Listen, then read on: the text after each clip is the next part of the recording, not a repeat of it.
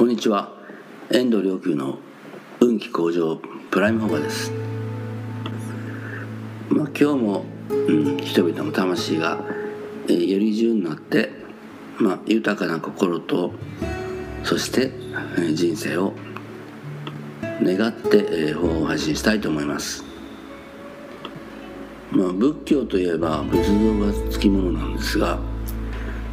えーと、これはあの最初からもちろんそうだったわけでは、えー、ありませんし、えー、むしろ逆に、えーうん、大乗仏教がこう始まっていくまで、うん、には、えー、仏像を作るのは本当はまあ禁止だったんですよね。まあ、ユダヤ教とか、まあ、イスラム教、えー、など、まあ、もちろんイスラム教もまあユダヤ教から生まれたので、えー、偶像崇拝をまあ嫌いますよね。でなんか昔だったらこう石打ちの刑にあったぐらい。でだから仏像を拝むことが、えー、偶像崇拝だとに、まあ、誤解されてしまうんですけどこれ仏教文化圏にいる人でももしかしたらそう思ってるかもしれません、えー、なのでちょっと、まあ、この辺の誤解を、えー、今日は解きたいなと思うんですけど、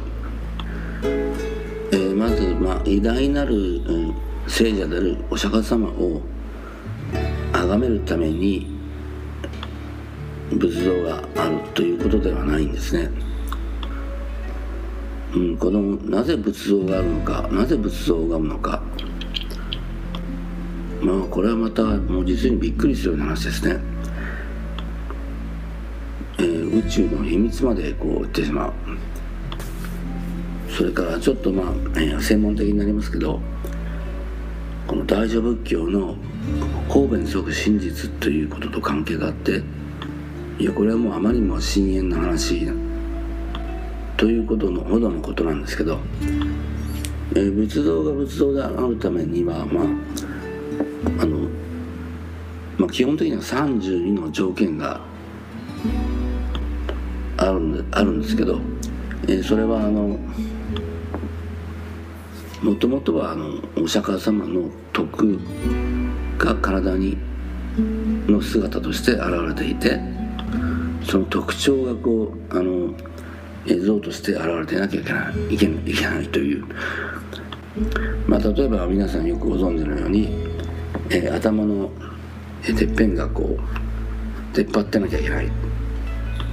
これ出っ張ってなかったら仏像ではないわけです。でこれなんで頭のてっぺんが出っ張ってんのか。えー、これはねあの、まあ、象徴なんですよね。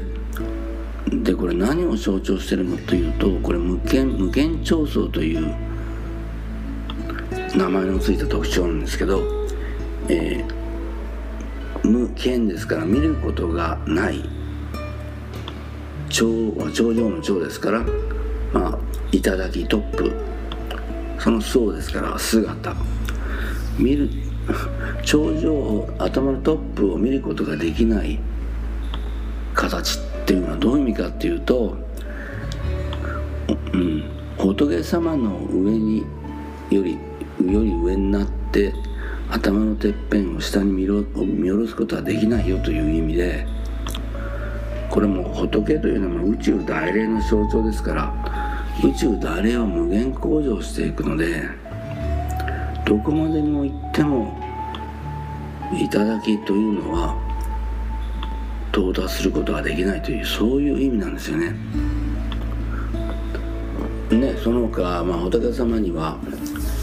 えー、指と指の間に、えー、膜のようなものが、えー、ないないといけない仏像であるからにはちょっとね膜がないといけないなんだこれ水かきがついてるのかと思われるかもしれないけれどこれはどんな人も救ってもらわさないという、えー、ことの象徴なんですね。でこういうふうにさまざまな、まあ、象徴が、うんえー、形となって現れての仏像なんですね。でまあそれだけだったらまあ「へえ」とかいう。なかなか面白いねっていう話で終わるかと思う終わると思うんですが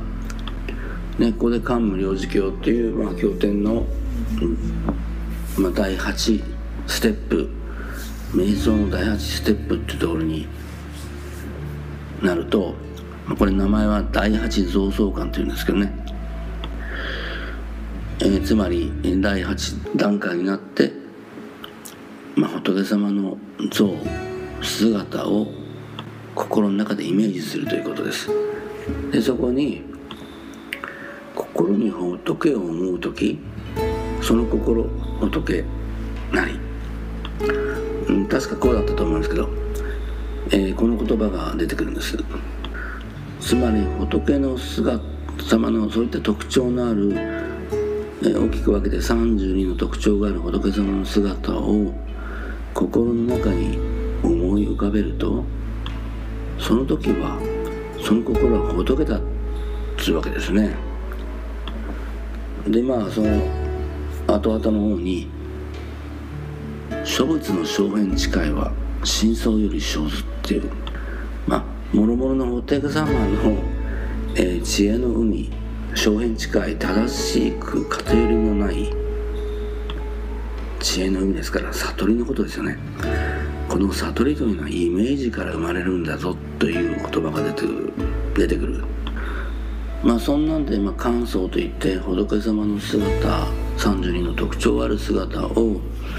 え心の中にイメージするという、まあ、この業法が一番、え、大乗仏教の根本的な行根本の業法として、まあ、成立しているんですけど、まあ、話はそこで終わらないんですよね。えー、どう終わらないかというと、えー、気の融合体感というものを、まあ、やってるわけですけど、うん、ワークショップでねでそのワークショップでその体感をして気が融合するという体感が開ける、まあ、簡単に、まあ、誰でも今は開けるようになりました。今の時代ね。そう今あの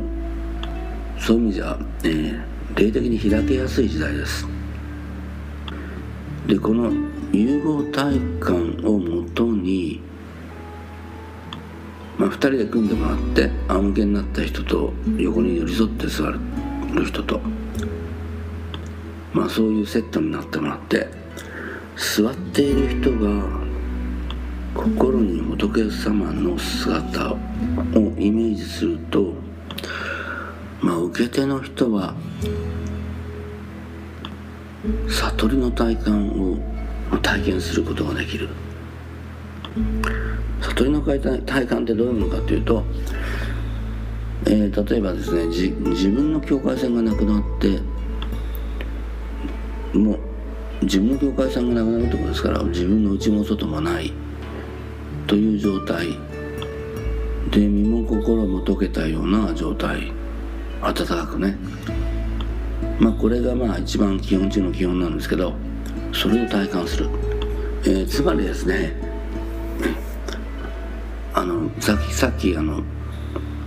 仏像を拝むのは偉大なるお釈迦様を理想化してつまりアイドル化して拝むために生まれたのではない。そもそも禁止だったしみたいな。話をしましたけどつまり人間っていうのはある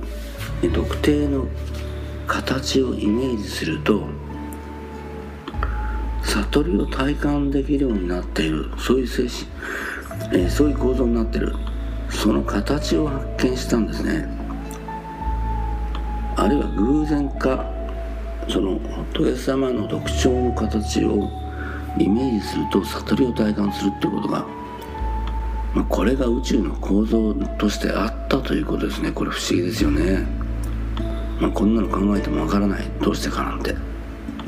なんで目がここにあって鼻がここにあるのか。人間は何でこんな形してるのかっていうのもんで目に見えない霊的な世界でもこういうことってあるんですね。だから仏像は偶像するためじゃないんですね。悟りを得るための手段としてあるんです。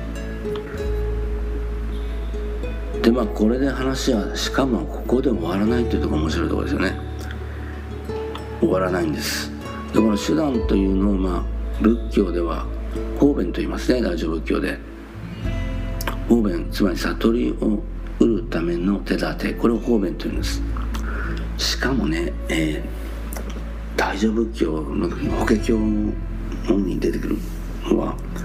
方便即真実という言葉。方便がそのまま真理なんだよという。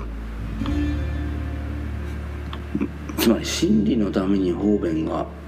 手段があったんだけど手段そのものが真理だっていうふうに逆転を説いている。で実はねこの仏像においてものここでも逆転がね実はあるんです。でこの気の融合体験をもとにさらに深く深く掘り下げていくと掘り下げるって、まあ、心の中を掘り下げていくってでこれみんなが体験できることなんでで、まあ、体験でみんなができることしかあのお話ししないようにしていますが、まあ、そもそもね、うん、さらにね深い心の世界に入っていくとやがてその姿形仏様の姿形っていうものが、この世界の、根源に存在するんだというものがこれ気の体験であの気の体感で誰でも体験できます。いやこの時はまあびっくりしましたけどね。へえっていうふうに。まあこんなふうに一見こうなんだかただの、偶像崇拝みたいに見えるものが悟りの、まあ、手段でありなおかつ手段だと思っていたらこの奥の世界の奥底にこうそういうものも実在するというまあ多分その奥にはまたさらにあるのでしょう。えー、こういった世界の奥真実というものの心の旅に入っていくともうとても豊かな心の世界が広がってきますので、まあ、あなたもそのような豊かさを体験する日が来ることを願っています。どうかあなたもあなたの周りの人も世界の人々も世界っていうのは決して見た目だけではないので奥深い心の旅を体験して世界の奥深い、えー、素晴らしい豊かな世界をどうか体験体感されていきますように。